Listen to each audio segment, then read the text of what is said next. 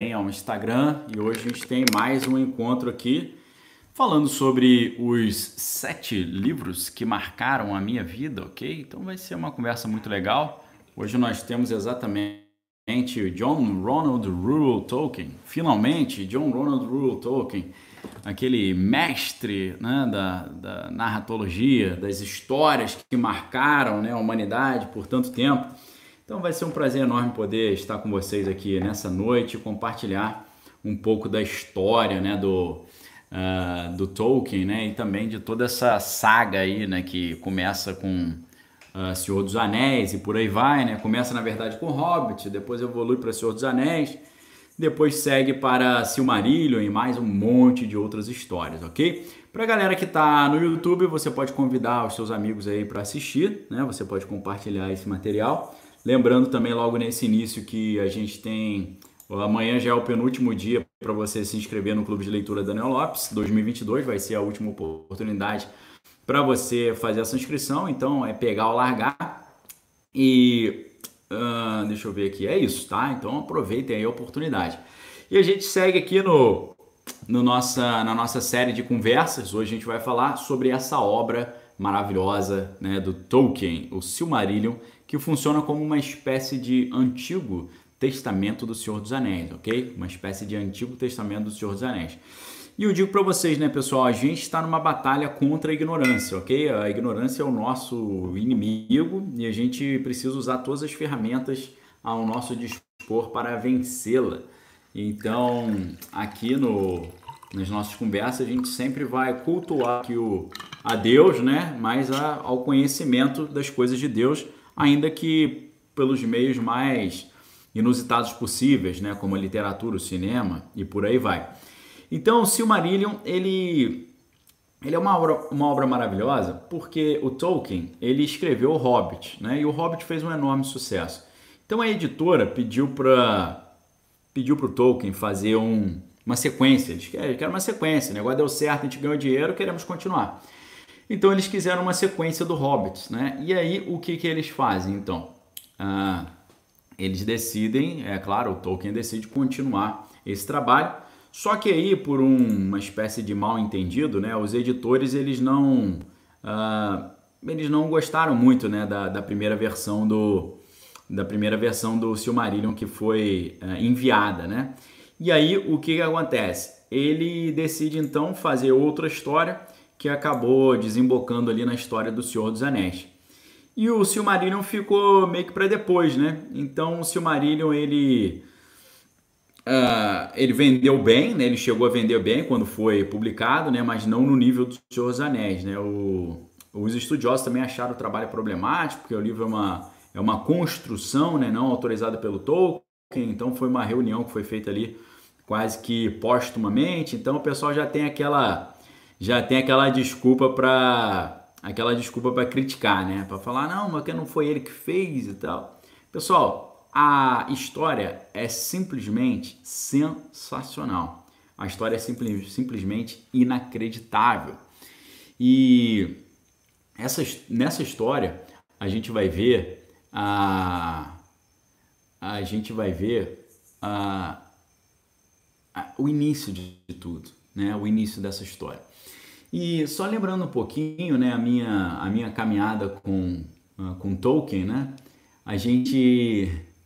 Eu conheci o Tolkien, assim, eu considero, na, na minha acepção, eu conheci Tolkien tardiamente, né, porque eu conheci, eu já tinha, sei lá, hum, deixa eu ver aqui, 15, 16 anos, mais ou menos 16 anos, por aí.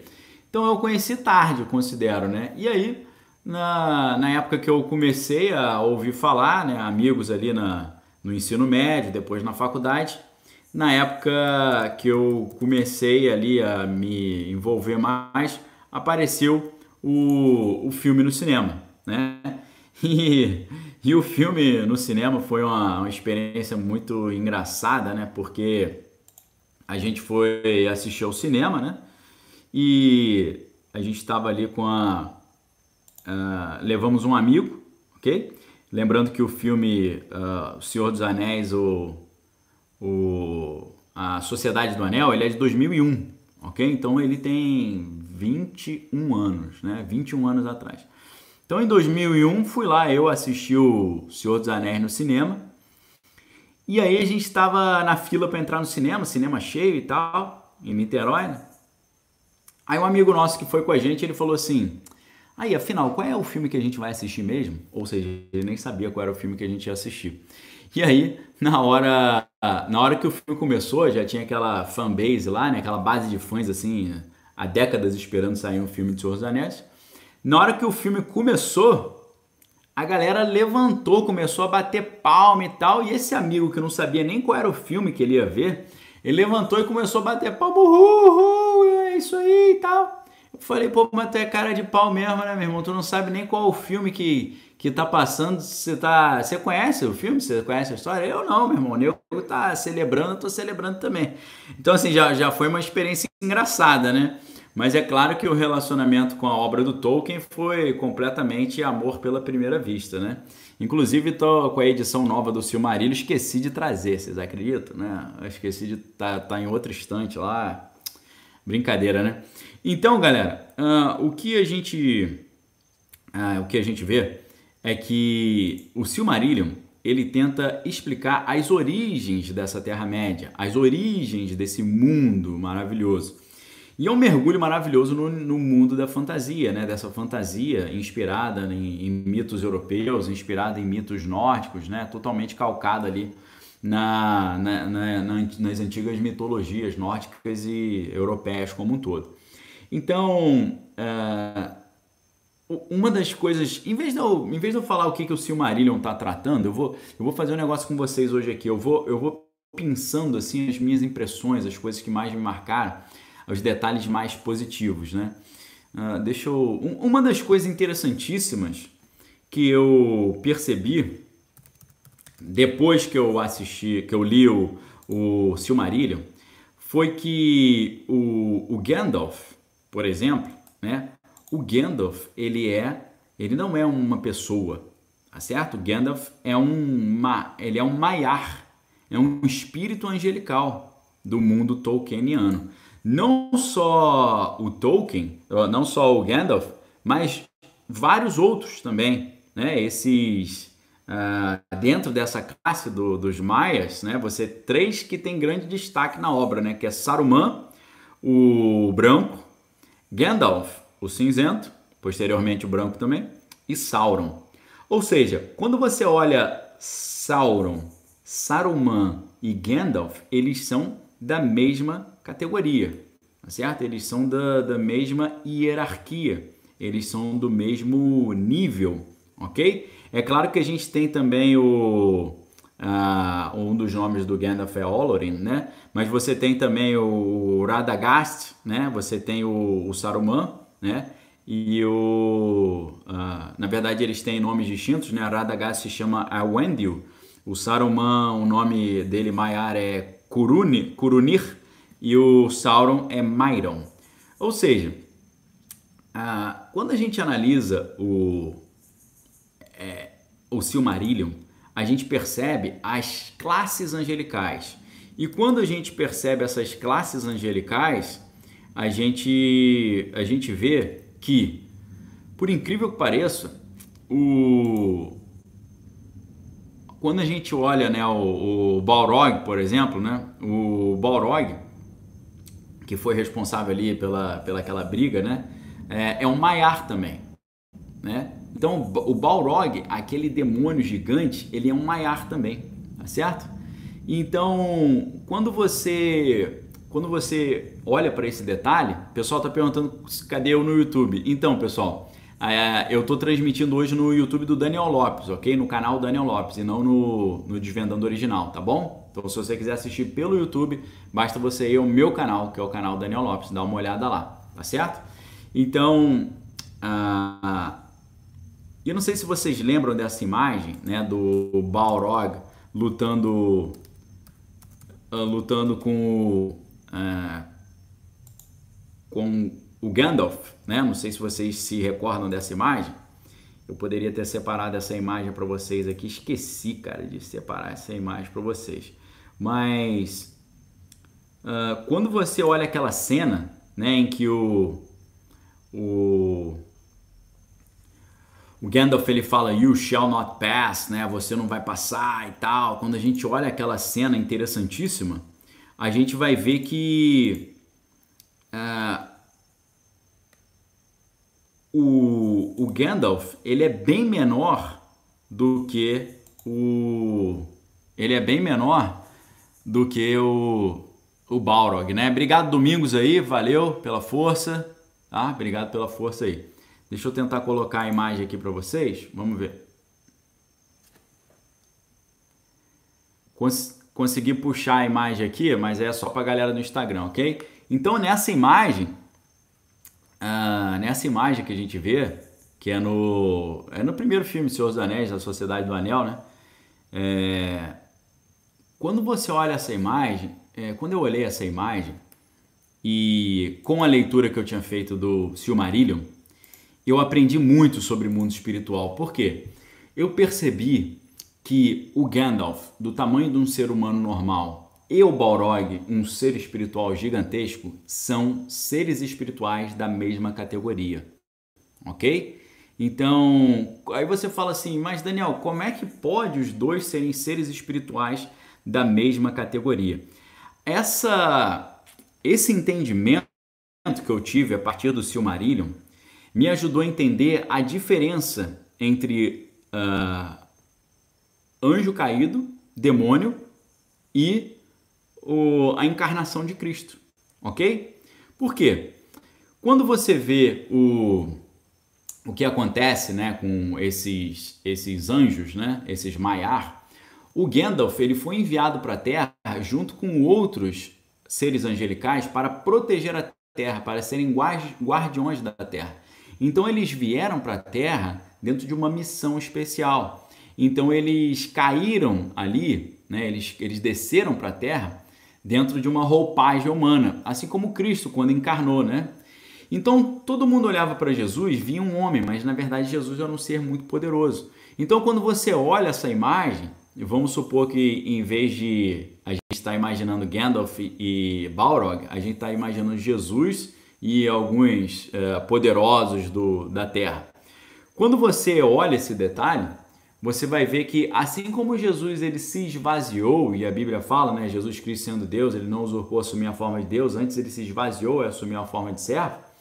Quando a gente vê que Jesus vem para a terra esvaziado, quando ele vem para a terra enfraquecido, nós entendemos exatamente essa cena aí.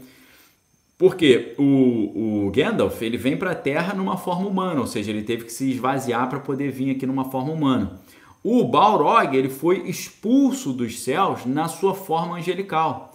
Então ele desceu na sua forma angelical e depois foi ficando feio e perdendo a sua beleza e se tornando semelhante ao seu novo ao seu novo líder, que era o Melkor, né, que era o, o primeiro grande líder que depois foi preso né, na, na, nas últimas batalhas lá do Silmarillion e era o chefe de Sauron, né? Sauron era chefe é, do, do Balrog de toda essa galera do Sauron e todo esse, esse pessoal maligno, né? Então é muito interessante você perceber isso, né?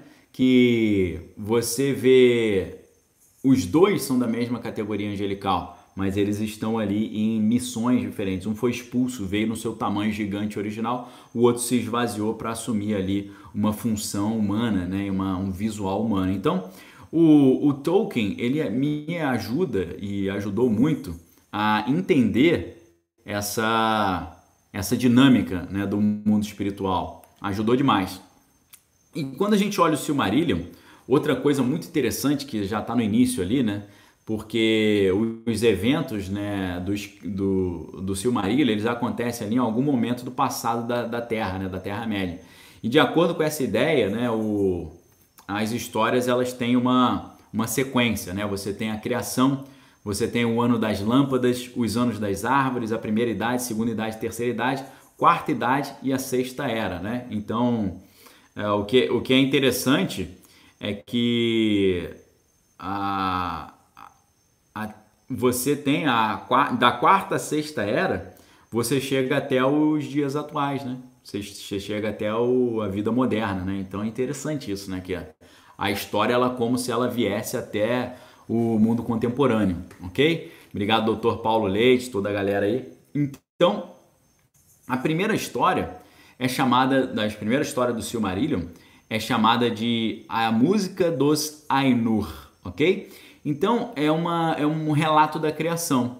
Então você tem ali o Deus Criador, o Deus Eterno, que é chamado de Eru. Eru significa o único, né? Também chamado de Ilúvatar. O que é Ilúvatar? É pai de todos, né? A gente sabe que pai de todos também é um dos nomes aí, um dos títulos do, uh, do Odin, né? É, all Father, né? Father of All. Então é o Odin. Então, uh, o relato da criação no Silmarillion é muito interessante, assim como o relato no, no Nárnia também é muito legal, também é muito interessante, porque ambos os relatos envolvem o canto, envolvem a música. Então, uh, o Ilúvatar, ele primeiro cria os Ainur, que é um grupo ali de, de seres celestiais, espirituais eternos, né? chamados de a prole do seu pensamento, né? vieram do fruto do pensamento do Eru Ilúvatar. E aí o Ilúvatar, ele reúne os Ainur e lhes apresenta um tema musical, a partir do qual ele pede que eles criem uma ótima música. E entre esses Ainur, você tem um deles que é o Melkor, né? ou também conhecido como Morgoth. Então o Melkor, ele, uh, ele tinha recebido o maior poder e conhecimento de todos os Ainur. Ele era o Ainur mais poderoso e mais sábio e mais inteligente. Obrigado aí a Klepper Oliveira, Klepper Oliveira, valeu, seja bem-vindo, espero que você goste do conteúdo. Então, o Melkor, a quem uh, Iluvatar tinha dado o maior poder e conhecimento de todos, né, rompeu com a harmonia da música para desenvolver a sua própria canção. Isso é muito interessante, ok? Porque quando você olha na Bíblia, você fala assim: ah, na Bíblia não fala exatamente isso, né? A Bíblia diz assim: no princípio criou Deus os céus e a terra, a terra era sem forma e vazia. E o Espírito de Deus revolvia sobre a face das águas, e disse Deus haja luz e houve luz e tal. Mas o que é interessante é que você vê Deus ali na criação falando no plural, façamos um homem a nossa imagem, conforme a semelhança. Então, lá no Gênesis você já vê que Deus ele está fazendo, ele está fazendo a criação do céu e da terra a partir de um, uma coletividade, né? É claro que originalmente quando a gente pensa no Criador a gente está pensando em quê? Estamos pensando no ah, estamos pensando ali em é, Pai, Filho e Espírito Santo, a Trindade criando. Mas além da Trindade, o livro de Jó vai nos ajudar a entender que havia um coro celestial tá certo? Havia um coro, uh, havia um coro angelical uh, que estava ali junto com Deus nessa criação. Isso está lá no livro de Jó 38:7, ok? Jó 38:7. E nessa passagem, é, ela é muito curiosa porque em Jó 38:7 a gente vai perceber o seguinte: olha só que, que narrativa muito interessante. Jó 38, 7, vou abrir aqui para vocês. Jó 38, 7, beleza. Uh, Deus, Deus, vou voltar um pouquinho, né? O Senhor convence Jó da sua ignorância. Então o que, que acontece? Jó fica reclamando de Deus. Poxa, Deus, muito sofrimento na minha vida, por que aconteceu isso comigo? É, desde que eu nasci aí, esse sofrimento, agora perdi minha família, perdi meus filhos, perdi minha, minha saúde, perdi as minhas finanças e tal. Começa, ele fica até o capítulo 37 reclamando. No 38, Deus começa a responder. E aí Deus começa a responder dizendo, né? Deus aparece no meio de um redemoinho e fala: Quem é esse que é, escurece os meus desígnios com palavras sem conhecimento. Já chamou Jó de ignorante. Cinge, pois, os lombos como homem, pois eu te perguntarei e tu me farás saber. Ou seja, reconhece que você é um homem, não Deus, e é, eu vou te mostrar o que você precisa saber e você não conhece. Onde estavas tu quando eu lançava os fundamentos da terra? Então Deus começa a perguntar para Jó: Jó, onde você estava? Quando eu lancei os fundamentos da terra, Jó, onde você estava quando eu estava criando tudo? É, me diz se você tem um entendimento, né? Quem lhe, lhe colocou as medidas da terra, se é que você sabe, ou quem estabeleceu sobre a terra o, o cordel, né? O cordel é como se fosse uma linha, né? Um cordão, uma linha de medição. Então, uh, quando você, onde você estava quando eu estava medindo as proporções da Terra? Onde quando estabeleceu o cordel, sobre que estão fundadas as suas bases e quem lhe assentou a pedra angular, né, a pedra angular do planeta Terra, do universo. E aí no versículo 7 Deus vai dizer: quando, quando as estrelas da alva juntas alegremente cantavam, e todos os filhos de Deus rejubilavam. Olha que interessante, né? Quando as estrelas da alva juntas alegremente cantavam e todos os filhos de Deus rejubilavam.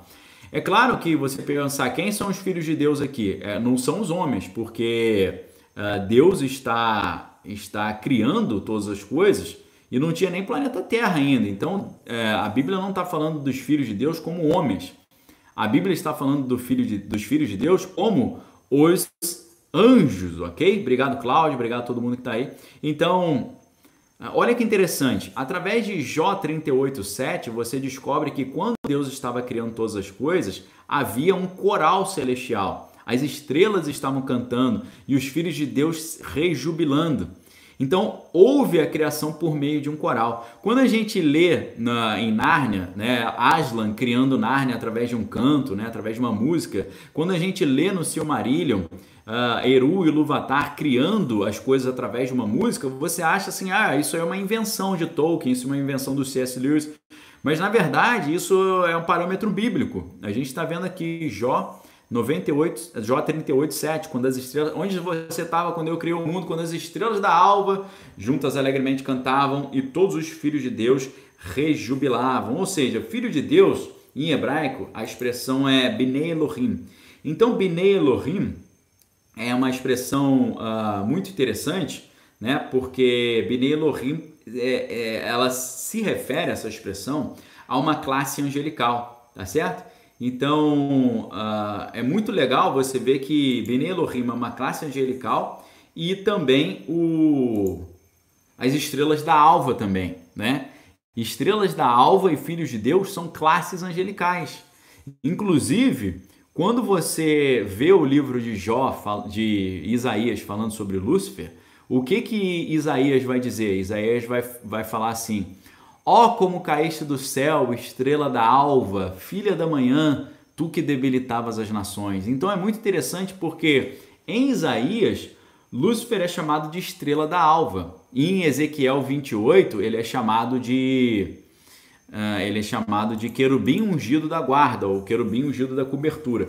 Então isso aqui é muito interessante porque uh, você vê que Jó 38:7 dá destaque a essa categoria angelical chamada uh, filhos a estrela da alva e a gente vê que essa estrela da alva é uma categoria angelical que está diretamente relacionada com Lúcifer.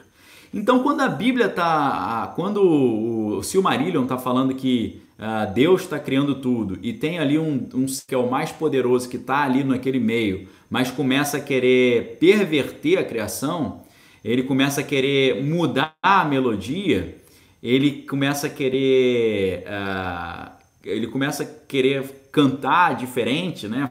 fazer uma melodia diferente, não quer seguir as orientações que estão sendo dadas, né? Então, uh, isso é muito interessante porque a gente tem uma, a, uma referência para isso, né? É claro que a, a expressão que é usada aqui em Jó é um pouco diferente da expressão uh, usada no, no original, lá em Isaías 14, né? Porque em Isaías 14, quando fala assim, ó, oh, como caíste do céu, estrela da manhã, filha da alva, tu, tu que debilitavas as nações, a expressão hebraica é Hillel ben Shahar, ok? Hillel ben Shahar né? E o Fabrício está falando, né? Que é não quer seguir o maestro, exatamente isso. Então,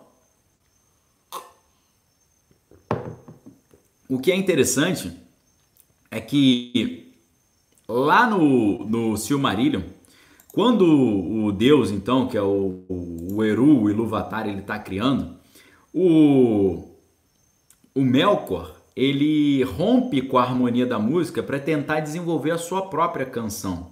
E alguns Ainur se juntaram a ele, alguns dos anjos se juntaram a ele, enquanto outros continuaram a seguir o Iluvatar, causando o quê? Causando discórdia na música, ok? Isso acontece três vezes com o Eru, o Iluvatar, dominando com sucesso seu subordinado rebelde com um novo tema de cada vez, ok? Então, pessoal, o que está acontecendo aqui, né? A gente a gente está vendo o Deus ele lançando uma melodia, né? Um tema. O que, que é um tema? Um tema musical, né? É, sei lá, imagine aí qualquer tema. Eu tentei imaginar aqui um é, um tema da, da música do Steve Vai que é bem interessante, que é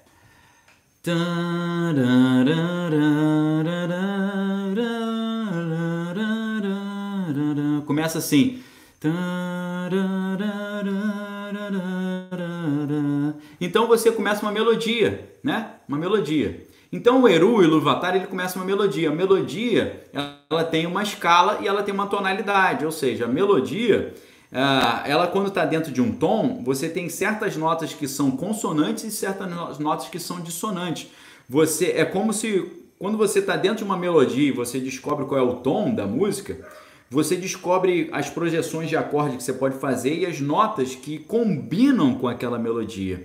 Então, o, o Eru Iluvatar, ele começa uma melodia e de repente o Melkor, que já está sendo rebelde, ele lança uma melodia muito provavelmente numa numa numa tonalidade diferente, num tom diferente e também num ritmo diferente, tá? Então, o, o que que acontece? Geralmente, quando você tá, tá numa melodia, num determinado ritmo, e outro instrumento ou outra pessoa começa a tocar outra melodia diferente em outro ritmo, isso em, em tese estraga a música, ok? Só que hoje, pessoal, na música mais requintada que existe, o que, que geralmente os grandes compositores fazem?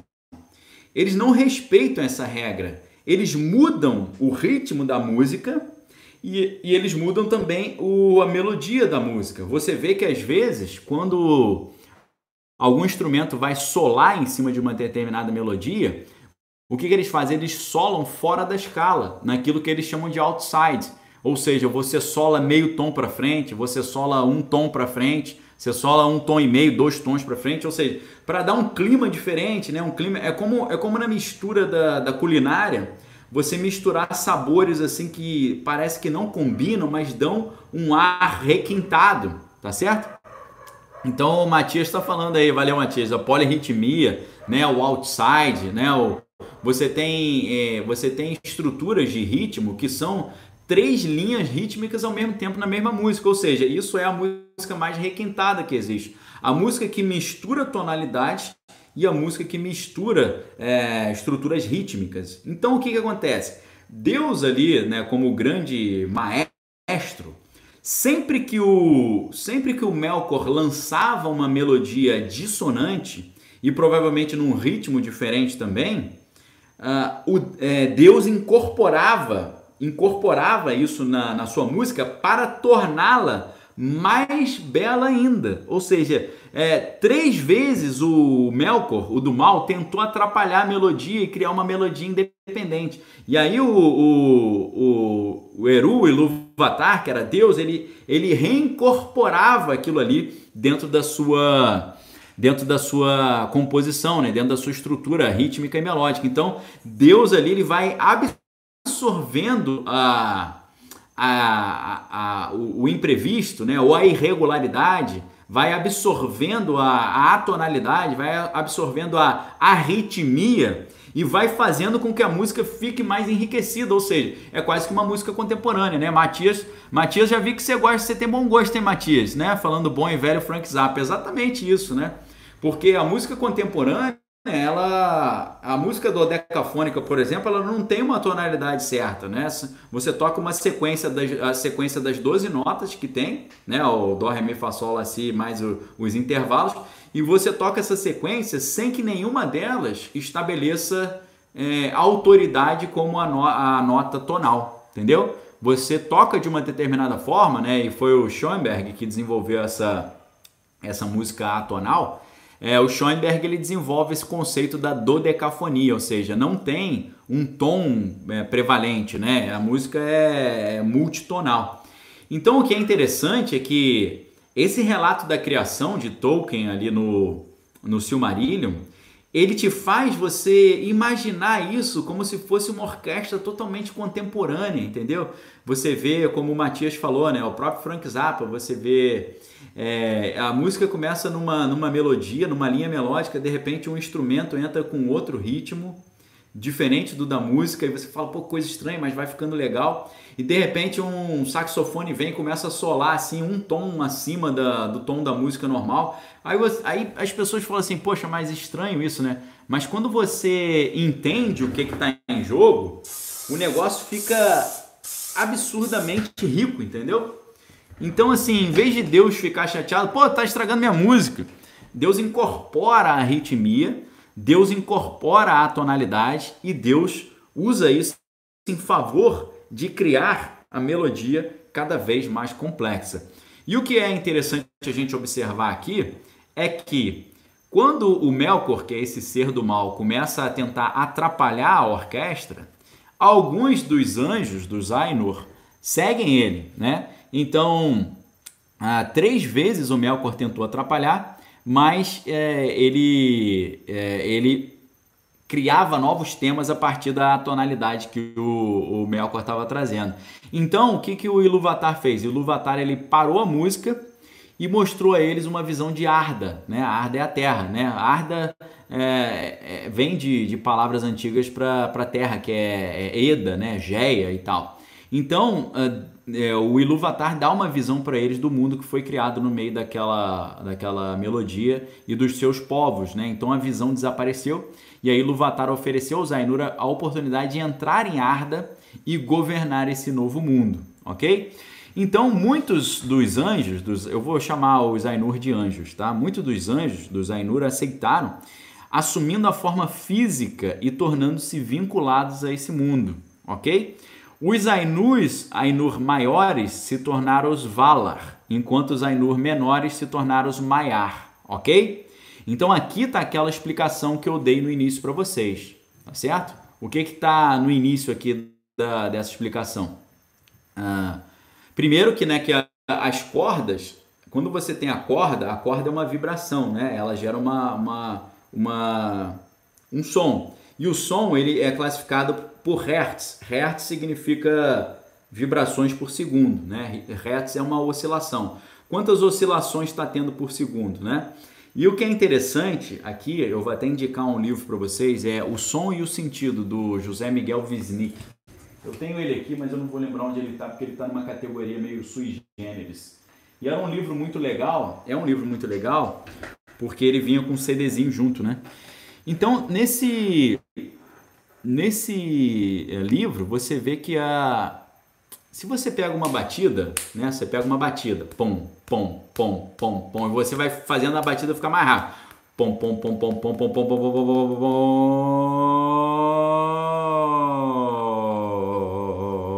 pom, pom, Então, a batida, o, a percussão, a batida, a batida vira uma nota, fica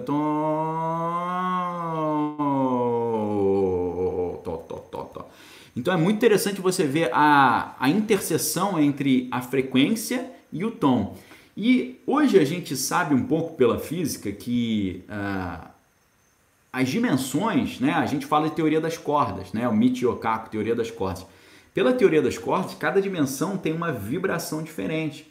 Ou seja, como a Esther está falando, é uma relação entre a teoria das cordas e a mecânica quântica, exatamente isso. Então, cada uma das 11 dimensões que o Michio Kaku fala, cada uma tem uma vibração diferente. Então, você vê um conhecimento muito refinado quando você vê que lá em Jó 38.7 ele já estava associando é, vibrações com a construção do mundo, né?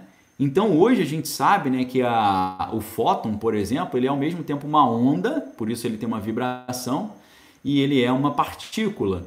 Então hoje a gente sabe que o fóton e a, energia propriamente dita, pela equação de Einstein, né, energia é igual a massa vezes velocidade da luz ao quadrado, a gente sabe que a energia ela, ela se traduz em matéria. Então isso é muito interessante.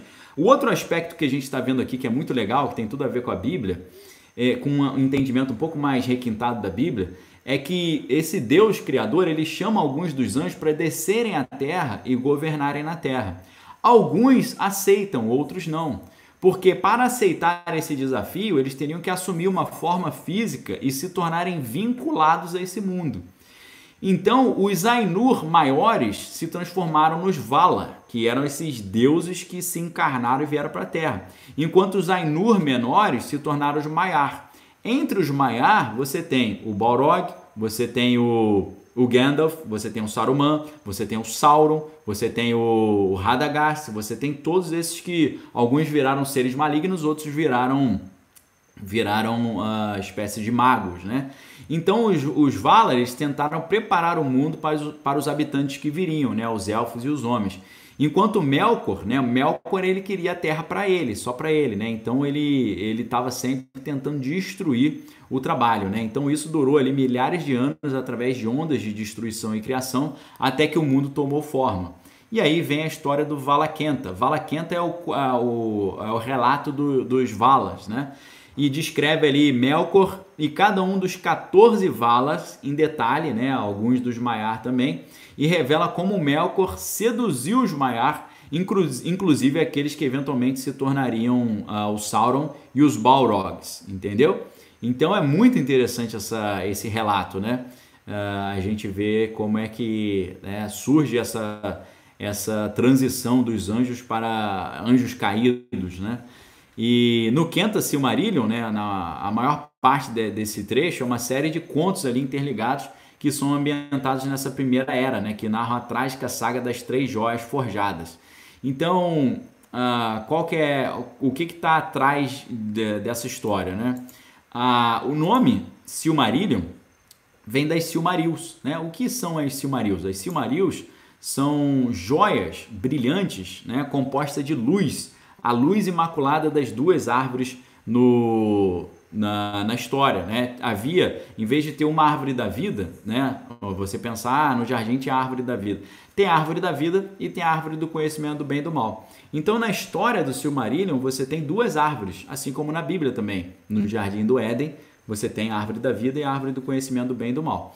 E nessa, nesse relato, você vê que as Silmarils foram feitas de uma substância cristalina chamada Silima por Fëanor. Fëanor era um elfo de é, Noldorin é, que é, vivia lá em Valinor. E as Silmarils desempenham um papel central ali no Silmarillion, né, que fala da criação de Ea, né, que é o universo, e o início dos elfos, dos anões e dos homens. Então, o Tolkien descreve essa história de forma muito interessante, né, porque as Silmarils elas foram criadas né, por esse elfo, que era o príncipe do clã mais habilidoso dos elfos, né, que era os Noldor, né, esse clã de Noldor. E eles usaram essa luz que vinha dessas árvores, né, da, que a gente pode chamar aqui de árvores da vida.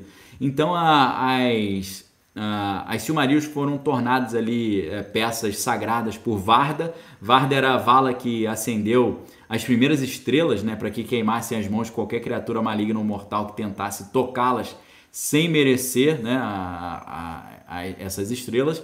E juntamente com uma aranha que é do mal, que é um Goliant, né, a, o Vala rebelde, que é o Melkor, ele destruiu as duas árvores. Né? Essas duas árvores foram destruídas. A gente pode comparar isso com a queda né, do, do, do ser humano, do, a queda espiritual que fez com que os seres humanos fossem retirados do Éden, ok? Wagner falando né, que Tolkien é fora da curva, daria uma jornada inteira apenas com os livros dele, com certeza. Então, uh, é muito interessante essa história, porque então Melkor ele destrói as árvores, né? E mais tarde, aí no, no esforço ali de, de cura né, dos Vala, Uh, uma das árvores né, deu uma flor prateada e a outra deu um fruto dourado antes da, de, de morrer, as duas árvores. Né?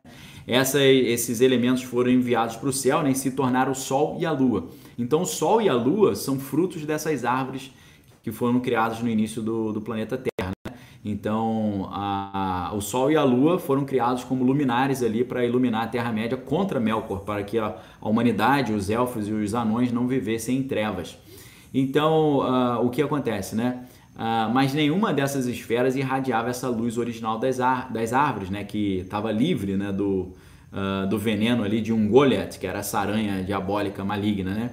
Então, as Silmarils, elas continham toda essa luz restante das duas árvores. Então os Valar, né, eles pediram para o Fëanor que uh, os entregasse para que eles pudessem restaurar as árvores, mas ele não quis. Ele não quis entregar as joias, né? Então veio a notícia que Melkor havia matado o pai de Fëanor, né, que é o Finwë, o grande rei do, uh, de Noldor, né, e roubou as Silmarils. E após isso, né, Melkor fugiu de Valinor para uma fortaleza que ele mesmo criou em Angband, no norte da Terra-média. Depois disso, ele usou as suas Silmarils na sua coroa de ferro. Então, o, os, os anjos tentaram pegar essas, essas joias que guardavam a luz original, mas o, o, o elfo não quis entregar. Aí o Melkor foi lá e roubou e colocou na sua coroa. Então o Fëanor ficou furioso com Melkor, né, a quem ele chamou de Morgoth, né, que é o inimigo das trevas do mundo, e com o desejo ali de tomar essas gemas também pelos seus próprios uh, propósitos, né? Então, junto com os seus filhos, ele fez um juramento, esse Fëanor, que era um elfo, que os obrigava a lutar contra qualquer um que retivesse as Silmarils deles, né? Que não quisesse entregar as Silmarils para eles. Então, uh, esse juramento aí resultou em muitos problemas futuros, né? incluindo várias guerras, né? inclusive de elfos contra elfos. E aí o Fëanor, então, ele liderou muitos do, desses elfos de volta à Terra-média, né? E a fuga aconteceu durante essa primeira era da Terra-média, levou a um grande sofrimento, né, para os elfos e eventualmente também para os homens, né? Porque houve cinco grandes batalhas tentando recuperar essa, tentando recuperar essas joias. Essas batalhas foram travadas em Beleriand, né? Mas no final uh, os Noldor, né, essa raça de elfos e todas as pessoas que fizeram esse juramento falharam na sua tentativa de recuperar as Silmarils. E aí é, aí que entra a história de Beren e Lúthien, ok? Aí que é a história é, essa parte da, do Silmarillion, que é Beren e Lúthien, essa, essa parte ela, ela vale o livro inteiro, ok, pessoal? Só a história de Beren e Lúthien vale o livro inteiro, de tão incrível e de tão interessante que é essa história. Vitor, obrigado pela dica aí fazer um, uma live sobre peregrino, muito show, tá? Lembrando que você que está aqui no Instagram, você pode compartilhar essa live clicando aqui embaixo nesse, nesse link aí embaixo, que é a setinha, né? Uma setinha, uma gaivotinha. Então, uma das Silmarils, ela conseguiu ser recuperada, né? Por esse casal, Beren e Lúthien, né? Através, claro, de um de um grande perigo né, e perda também, porque uh, a história é sensacional. Se a gente uh, contasse só só essa história do Beren Lúthien já, já vale, porque a história é, é, simplesmente maravilhosa. Então, vamos nessa história de Beren Lúthien, porque a história de Beren Lúthien, ela resume um pouco a, a, a aventura de Cristo vindo à Terra para resgatar a sua noiva, tá certo? Resume demais essa história, é uma história maravilhosa, interessantíssima. Então, Beren Lúthien é uma espécie de romance épico que está dentro do Silmarillion, que com, completa né, o, a história ali do, uh, do Silmarillion. Né? É uma fusão de várias versões de histórias anteriores e uma dessas histórias originou as primeiras obras ali do, do Tolkien ali sobre a Terra-média. Então, é uma história de amor, né, de aventura, né, de um de um homem que é o Beren e de uma mortal elfa, é, uma imortal elfa que é a Lúthien, ok? Então, a a história é muito legal porque o Beren ele é filho de Barahir, né? E ele recebe ali um grande um grande desafio, né? Então, a, a história ela diz o seguinte, né? O, o Beren Lúthien, eles eles vão contar a, a história de um homem, um ser humano, tá? Que se apaixona por uma elfa. E aí você imagina, né? Será que uh, será que o pai da, da elfa vai deixar sua filha se casar com um mortal? Será que é possível isso? Né? Inclusive a HarperCollins lançou o, em 2018 o livro Beren Lúthien, ok? Inédito em português, primeira versão da história lá, escrita em 1916. É assim uma história sensacional, né? Porque é a, a paixão de um homem mortal e, com uma elfa imortal. O pai dela é, era um grande senhor elfo, né? E não aprovou esse relacionamento. E para permitir a união desse jovem homem com a sua filha, ele impõe para ele um desafio impossível, muito semelhante ao desafio que Saul impôs a Davi, oferecendo a mão da sua filha, que era trazer 100 prepúcios de filisteus, né? No caso de Beren Lúthien, o grande uh, pai ali, né, o grande elfo, que é o pai da, da Lúthien, ele chega para o ser humano e fala: Olha só, cara, tu quer o que com a minha filha, meu irmão? Tu tá procurando o que aqui? Ele fala: Eu amo sua filha, eu quero casar com ela. Mas você é um homem, você é mortal, ela vai casar com um ser mortal. Mas a gente está apaixonado. Aí ele falou: Você ama a minha filha de verdade? Amo. Então eu quero ver uma demonstração do seu amor. O que você está disposto a fazer para demonstrar o seu verdadeiro amor pela minha filha? E aí ele fala: Eu estou disposto a fazer qualquer coisa. Então ele fala: Ok, então você precisa ir até a fortaleza de Melkor, que é o ser gigantesco, maligno, é o um principado, uma potestade, um anjo caído que domina as trevas, o mundo das trevas ali. Então ele fala: você deve, você só vai casar com minha filha então se você demonstrar esse verdadeiro amor. Você precisa ir até a fortaleza de Melkor e arrancar da coroa dele uma das Silmarils, as pedras preciosas que ele guardou na sua coroa, né? Então assim, a história do casal, essa história é uma das preferidas do Tolkien, né? Porque aos 16 anos o Tolkien ele se apaixonou por, por é, pela Edith, né? Que mais tarde viria a ser sua esposa. Mas assim como o pai de Lúthien, né, o tutor de Tolkien, não aprovava essa relação, de modo que o casal só pôde se casar cinco anos depois, quando ele completou 21 anos e atingiu a maioridade. E após a morte da Edith, né, o Tolkien pediu que fosse escrito o nome Lúthien no túmulo da esposa.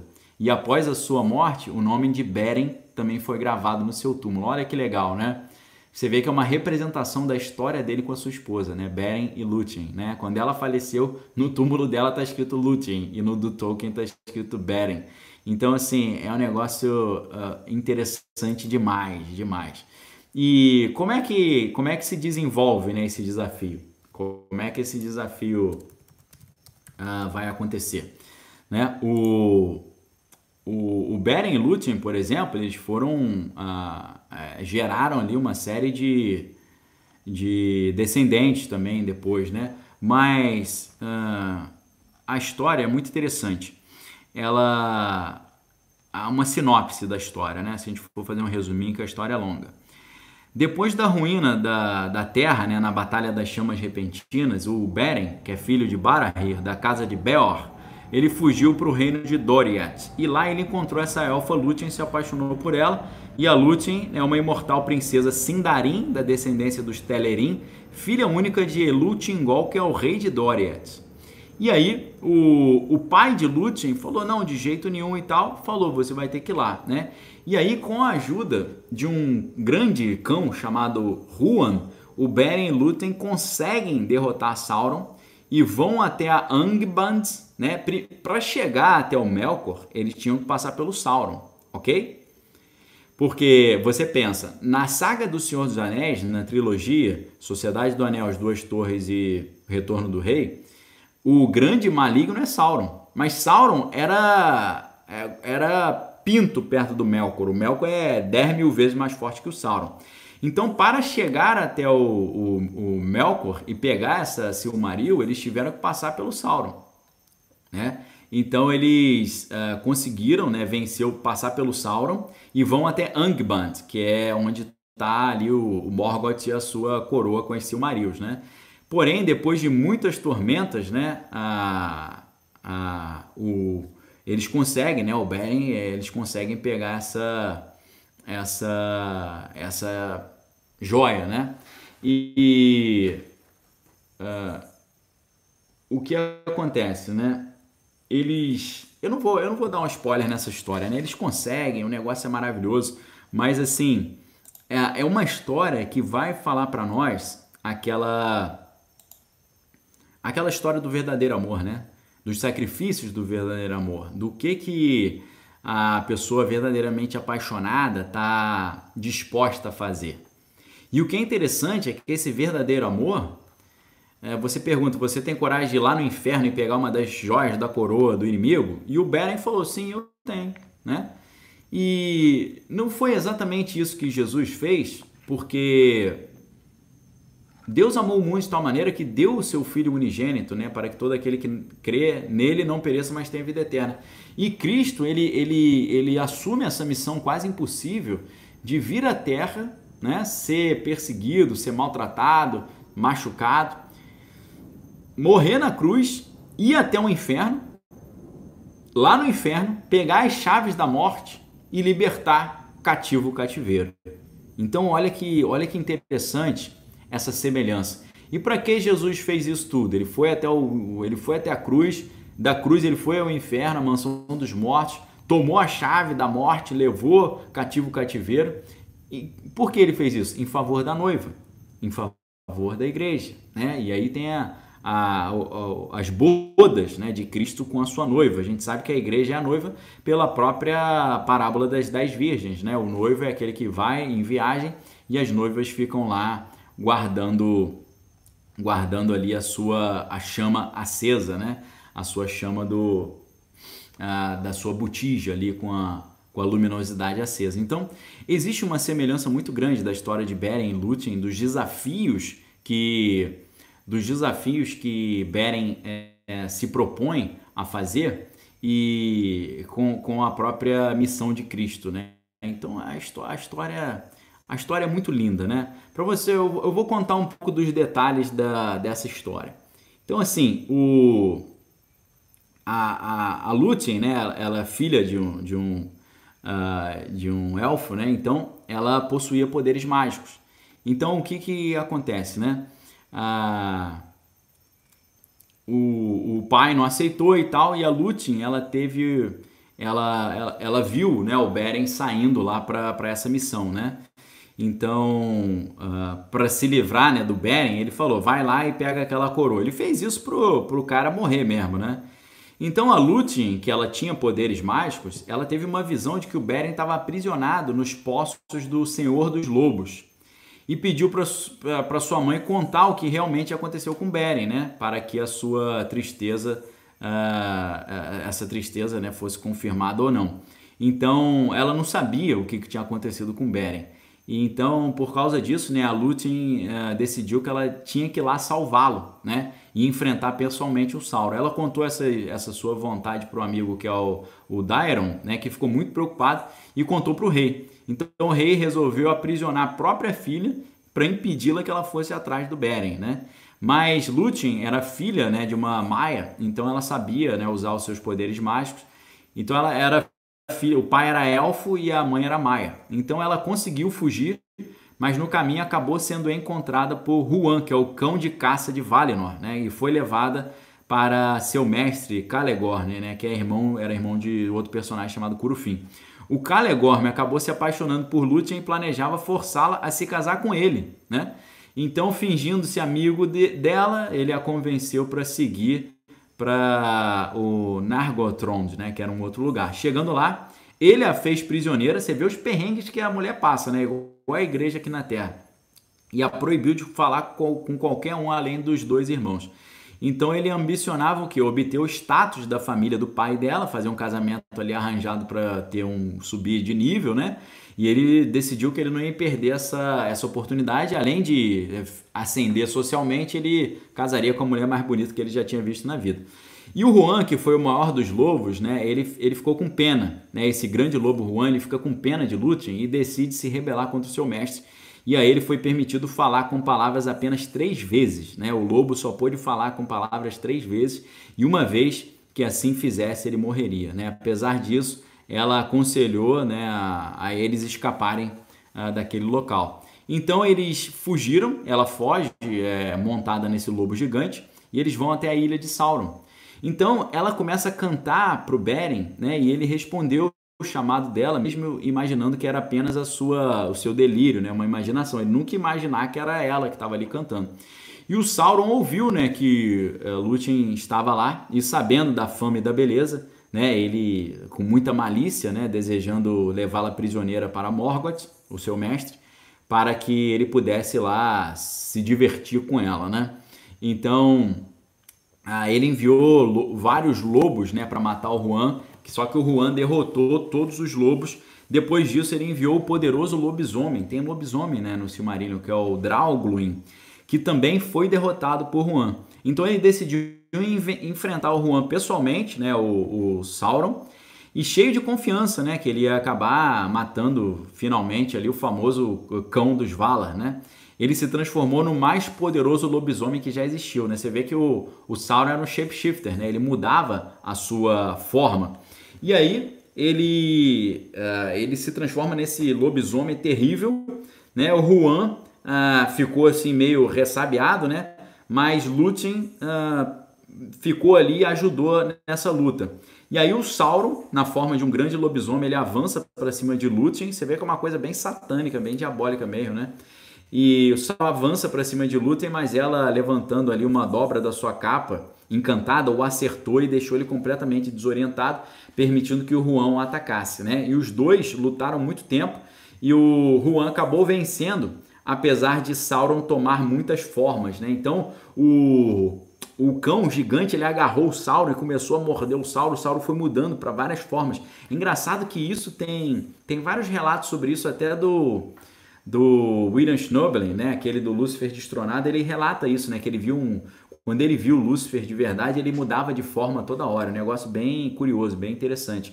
Então, finalmente a Lúthien ordenou que ele se rendesse ou tivesse o seu corpo destruído pela fúria uh, do, do cão Juan. Né? Então Sauron ele desistiu das chaves da torre e se transformou num vampiro antes de fugir na noite estrelada, né? envergonhado e derrotado.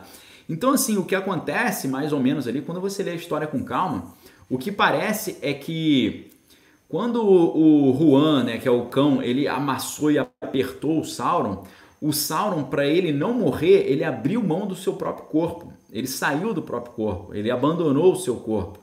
Então é por isso que Sauron vira um espírito desencarnado. E esse espírito desencarnado, ele só consegue voltar a assumir forma quando ele usa o anel do poder, ok? Foi por isso que na antiga batalha de Sauron contra os humanos, né, o Sauron estava com esse anel do poder, aquela história, né, que uh, inclusive a série que vai ter na Amazon agora é sobre isso, né? Quando foram criados os anéis do poder, né, um anel foi entregue para o, os elfos, um anel foi uh, foi entregue para os homens, um anel foi entregue para os anões e por aí vai. Só que aí o Sauron ele fez um anel para todos governar, um anel para todos dominar. Uh, então, o, o que é interessante é, é a gente ver que a gente vê que ele uh, ele cria esse anel e com esse anel ele conseguiu tomar forma de novo. Só que numa das batalhas, quando Sauron foi lutar contra os humanos, junto com os elfos, o rei Isildur, ele conseguiu dar uma espadada na mão do Sauron e cortou o dedo onde estava o anel. Na hora que cortou o dedo onde estava o anel, ele perdeu o seu corpo de novo, essa estrutura corpórea. E aí ele virou um espírito desencarnado, uma alma penada. E aí ele se transforma naquilo que a gente vai conhecer depois na saga do Hobbit, principalmente no, no Hobbit volume 2, no segundo filme, porque o Hobbit é um livro só, mas eles quando fizeram os filmes, fizeram três filmes. Então, você conhece o Sauron, ele começa a aparecer de novo com um outro nome chamado de Necromante, ok? Então esse anel, ele não só era o anel como o Wagner está lembrando aí, né? Um anel para todos governar, um anel para encontrá-los, um anel para todos trazer na escuridão aprisioná-los, né? One ring to rule them all, né? One ring to find them, né? E por aí vai. E eles começam a o, o Sauron é, na sua forma alma penada, meio vampírica, ele é conhecido pelo título de necromante. A gente sabe que necromante, necro é morte, né? Mante é adivinhação. Necromante é você obter adivinhações a partir da consulta aos mortos. Então é, é até por isso que você vê no segundo filme do Hobbit, quando você tem a fortaleza de Dol Guldur, ali tem um portal espiritual por meio do qual o Sauron está voltando para a nossa dimensão. E aí, quando ele vem junto com os espectros, né, com os Nazgûl, Quando ele aparece, inclusive é até um, uma cena parecida assim com, com os orixás e tal, né? Cada um com uma armadura. E ele no meio, né? Com aquele olho, parece até. Fica um negócio meio libidinoso também, parece um órgão uh, feminino, né? Ele aparece no meio assim de uma fenda e como se fosse um olho de um olho de, de réptil, mas ele no meio do olho sai a forma dele. Então a Galadriel né, e o Gandalf, todo mundo percebe que não é necromante nenhum, é o próprio Sauron que está tentando voltar para a dimensão, recuperar o anel e voltar a ter corpo de novo. Então é nesse momento que a, a Galadriel ela pega aquele, aquele vasinho com aquela luz, uh, aquela luz que é aquela luz antiga das árvores, né? E ela, ela diz pro o Sauron tá querendo vir pro mundo e ela fala, é, "You are nameless faceless, formless.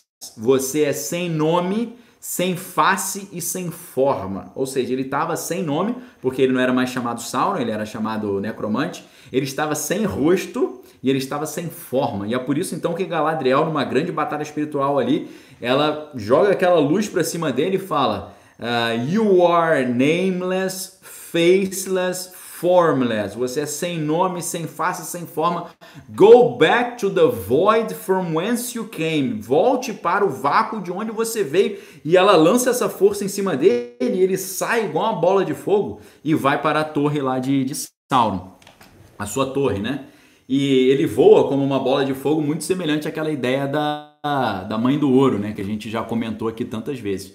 Então, assim, é, a história, é, essa história é maravilhosa. Então Sauron ele perde essa luta e ele vai embora derrotado, abandonando ali o seu corpo, né? O seu corpo ficou totalmente destruído. Ele não aceitou a derrota. Ele poderia ter se rendido, mas ele não quis se render. Então ele preferiu fazer uma espécie de projeção astral de desdobramento. Ele, ele preferiu perder o seu corpo físico a reconhecer a derrota. Então ele abandona o corpo e vira uma espécie de alma penada, né? Uma espécie de espírito obsessor ali. Então, uh, o Sauron, né, ele vai, ele foge envergonhado e aí Lúthien, ela toma controle da ilha de Sauron e com os seus poderes ela destrói a torre e liberta os prisioneiros que estavam ali, tinha uma série de prisioneiros. E Lúthien encontra então Beren caído ao lado do corpo de Felagund, né, e pensou que ele estivesse morto, mas ela, ele acordou ao nascer do sol e viu ali a, a sua a, a mulher amada, né? Então eles enterraram o Felagund, que tinha morrido, e o Juan, o cão, retornou para o seu mestre, que era o Celegorn. Então Beren pediu para Lúthien retornar para seus pais. Ele falou: Não, esquece isso, volta lá para seus pais, porque não se achava digno né, de uma pessoa tão nobre como ela vivesse na pobreza em uma floresta, né, como se fosse ali uma mulher mortal. Então eles acabaram reencontrando Celeborn e estavam ali envergonhados por ter sido expulso lá devido ao que tinha acontecido, né? E aí inicia uma luta com Beren, né? Juan mais uma vez abandonou seu mestre, lutou ao lado de Beren e Lúthien. E eles conseguiram iniciar uma fuga, mas o Curufin armou um tiro com seu arco, né, em Lúthien. E Beren nesse momento pulou na frente da flecha e recebeu o disparo. O Juan caçou os irmãos até que eles desaparecessem, né? E retornou lá para Lúthien. E pela mágica de Lúthien, o Beren ressuscitou, né? e esperou ela dormir para entregá-lo aos cuidados de Juan enquanto ele, enquanto ele ia lá para a fortaleza de Angband buscar essa Silmaril, essa, essa pedra que estava na coroa de Morgoth, né? Então, ah, quando Lúthien acordou e viu que ele tinha partido, ela correu atrás do Beren e quando eles chegaram lá em Angband, na fortaleza de, de Morgoth, né? É muito interessante isso porque eles assumiram a forma de um vampiro servo de Morgoth e também do lobisomem, ou seja, eles se fantasiaram do vampiro e do lobisomem lá de, uh, de Morgoth, ok? Pessoal, uh, essa, uh, esse negócio de vampiro e lobisomem é incrível, tá? Depois a gente pode fazer um, um trabalho só sobre isso. Essa história aqui, pessoal, é gigantesca, mas olha o nível né, da, dos detalhes, né? Olha os detalhes espirituais. Então, uh, vou dar uma acelerada aqui, né? Então, ela, ela deu para Beren a pele de um grande lobisomem, disfarçado dessa forma, eles entraram na fortaleza. Uh, nos portões ali tinha um incrível, um gigante, gigante lobisomem que confrontou eles. E aí, Lúthien, usando seu poder, fez com que ele adormecesse e juntos eles chegaram até o trono de Morgoth, né? Mas o Senhor da Escuridão conseguiu enxergar através dos disfarces, percebeu que eles estavam disfarçados. Então Lúthien começou a cantar e toda a corte de Morgoth, inclusive Beren, caíram no sono profundo. Isso tem também lá no. Isso tem também lá no. Uh, no, no, nos Vingadores, né? Quando a, a, ela, ela, faz a. Esqueci o nome da, da personagem, faz o Thanos dormir, né? Então, aproveitando-se disso, ela saltou no ar, né? Atirou sua capa contra os olhos de Morgoth, né? Protegendo Beren. Então, pessoal, no final da história, eu vou fazer o seguinte: eu vou deixar um link aqui com a história para vocês, para vocês lerem depois, ok? Mas eu quero dizer para vocês, é uma história linda, tá? É uma história maravilhosa. E é uma história que denota profundo conhecimento do mundo espiritual, ok? Porque você pode não acreditar nisso, mas você não precisa acreditar. Nos altos escalões da magia, em muitos, muitas das ordens da alta magia, para você galgar os três últimos postos, que representam as três últimas esferas da árvore da vida da Cabala, né?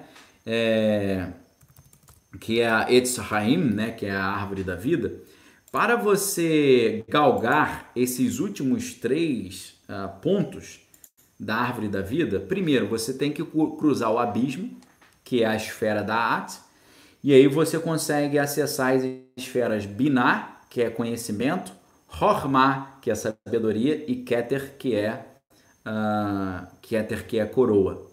Então essas três últimas fases do crescimento de um sumo sacerdote dentro de certas ordem, ordens mágicas, ele tem que cruzar o abismo para atingir uma espécie de mortalidade.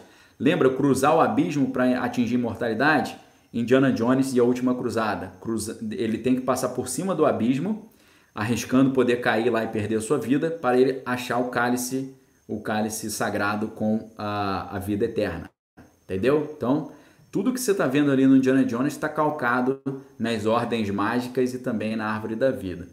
Então, quando chega nesses últimos postos, em muitas dessas ordens, o cara precisa escolher se ele quer seguir o caminho é, para se transformar numa espécie de lobisomem ou seguir o outro caminho para se transformar numa espécie de vampiro. Você pode não acreditar, não, não precisa acreditar, mas William Schnobelen conta isso no Lúcifer Destronado, ok? Então, pessoal, você, acho que nessa altura vocês já perceberam a minha paixão pelos livros, né? E eu quero compartilhar essa paixão com vocês, né? Uma vez que Jesus fala, ide por todo mundo e fazei discípulos. Então, eu quero uh, ser um instrumento de uh, para poder discipulá-los. Né? Eu quero ser o seu mentor, eu quero ser o seu tutor, eu quero te ajudar nessa jornada do conhecimento, mas para poder te ajudar de uma forma mais sistemática, eu preciso que você esteja mais próximo, eu preciso que você esteja conosco. E para você estar conosco, você precisa clicar, para você que está no YouTube, você precisa clicar aqui embaixo e ter acesso ao ao clube de leitura, para a gente vir estudar mais próximo. O clube de leitura tem 12 livros, mais dois livros bônus, total de 14 livros, um livro por mês, é, uma aula por semana, uma live por mês para tirar dúvida e grupo fechado para a gente fazer a live e, e ter a mentoria. Então é uma, é uma jornada maravilhosa que eu uh, convido vocês para virem participar comigo. Amanhã já é o penúltimo dia e então, a partir é, amanhã é o penúltimo dia, domingo é o último dia, né? A domingo é a última oportunidade que você vai poder vai poder entrar para fazer a inscrição, é, fazer a inscrição. O Fábio está falando que fez a inscrição hoje, né, no nome da, da esposa Bruna. Glória a Deus. Fico feliz por você ter confiado no nosso trabalho e vir estudar conosco. A gente tem uma aula liberada gratuitamente para todo mundo, para você sentir mais ou menos como é que é o curso. A aula tá, o link para essa aula liberada tá lá no uh, tá lá no nosso na nossa bio aqui, tá bom? Aline, Deus te abençoe, tá? Que você possa que você possa se recuperar. A Judite está perguntando qual foi o livro de janeiro. O livro de janeiro foi esse aqui, ó. O livro do professor Olavo, que é o Visões de Descartes, ok? Eu vou mostrar para vocês aqui. O livro de janeiro foi Visões de Descartes. Você vai ter acesso se entrar agora. E você Entrando agora, você já vai ter acesso ao, ao livro de Descartes e ao livro bônus, que a gente tem um livro bônus em janeiro um livro bônus em dezembro. O livro bônus de janeiro foi o é, Pós-Modernismo, um guia para entender a filosofia do nosso tempo. ok? Então é a oportunidade imperdível aí que vocês têm para virem estudar conosco. Depois de domingo não, não vai ter mais essa oportunidade, você só vai poder acessar o Clube de Leitura 2023, que serão outros livros, vai ser outra dinâmica, então é uma oportunidade imperdível, ok? Para quem está no Instagram, o, o link está aqui na descrição do meu perfil. Para quem está no YouTube, o, o link está aí no chat. Acabei de colocar aí de novo para vocês, ok? Venham estudar conosco. Pessoal falando aí para falar sobre a Divina Comédia, né? Para falar sobre o Peregrino. Obrigado, tá? Pela sugestão. São obras maravilhosas. E amanhã a gente tem, eh, de manhã, às 8h15, a gente vai falar sobre o livro do professor Olavo, A Nova Era e a Revolução Cultural. Muito importante para você entender o que está acontecendo no Brasil e no mundo hoje, ok? O Fábio está falando, minha esposa começou hoje, ela amou. Eu conheci o Daniel, mas nunca tinha estudado né, com ele, então muito legal. Muito obrigado, tá? Fico super honrado. CD Soares falando que o Clube de Leitura vale cada centavo, estou lá desde dezembro. Muito obrigado CD Soares, muito obrigado pelo seu depoimento aí, pela sua palavra a favor. A gente fica super honrado, super felizes aqui com a, com a disposição de vocês de estudar. E eu quero inclusive parabenizá-los né, pelo desejo pela leitura, pelo foco na leitura, porque infelizmente isso é coisa rara hoje, ok? Então fica aí, pessoal, a sugestão. Vocês que gostaram dessa nossa conversa de hoje, você tem a oportunidade de compartilhar essa compartilhar esse, esse print aí, você pode dar um print, compartilhar o print aí nos seus stories e me marcar, né, e, e colocar um comentário legal, ok? Então é isso, galera. Uh, foi uma enorme honra estar com vocês. Se Deus assim permitir, amanhã de manhã estaremos de novo com, uh, comentando o livro do professor Olavo, A Nova Era e a Revolução Cultural. Ok? Imperdível também. A gente vai aprender muitos detalhes interessantes sobre como a nossa mente é manipulada pela cultura, pela educação, pelo cinema, né, pelas artes em geral, pela literatura, porque está tudo ali sintonizado com um projeto de uma revolução cultural que passa pela revolução dos subentendidos e dos preconcebidos, ok? E do senso comum como um todo. Então, fica essa dica aí. Matias, um abraço, Deus te abençoe. Matias, um abraço para tua família, para toda a galera aí. E é isso, pessoal. Uh, o pessoal pediu para tirar os comentários aqui para dar o print, então tirei rapidinho os comentários aí para vocês darem um print. Então, pessoal, uh, desejo tudo de bom para vocês. Deus abençoe todos vocês. Que a graça do Senhor Jesus, o amor de Deus e as consolações do Espírito Santo estejam com cada um de vós, não só hoje, mas para todos sempre. E amanhã a gente volta aí com mais uma live especial, encerrando esse ciclo aí da jornada da decodificação mental, onde apresentei para vocês os sete, um dos, um, dos sete livros, uh, alguns dos livros, sete livros que marcaram a minha vida. A gente já tratou aqui do Hamlet, tratamos do Crime e Castigo, Política, Ideologia e Conspirações, uh, Manifesto do Partido Comunista, Hoje o Silmarillion, amanhã o, a nova era Revolução Cultural. Ok, pessoal? Então, amanhã é praticamente já o último dia, porque domingo vai ser um dia, eu não vou estar tão online domingo, então aproveite, oportunidade única, última chance no ano, pegar ou largar. Ok, queridos? Deus abençoe vocês, uma boa noite, fiquem em paz. Um abraço para todos aí que prestigiaram e amanhã a gente volta aí com força total, se Deus assim permitir, ok? Venham para o clube de leitura é, é, e muito obrigado aí pelo apoio de todos vocês, ok? Tenha uma noite abençoada e amanhã de manhã a gente se vê, se Deus assim permitir. Um abraço a todos, valeu, fiquem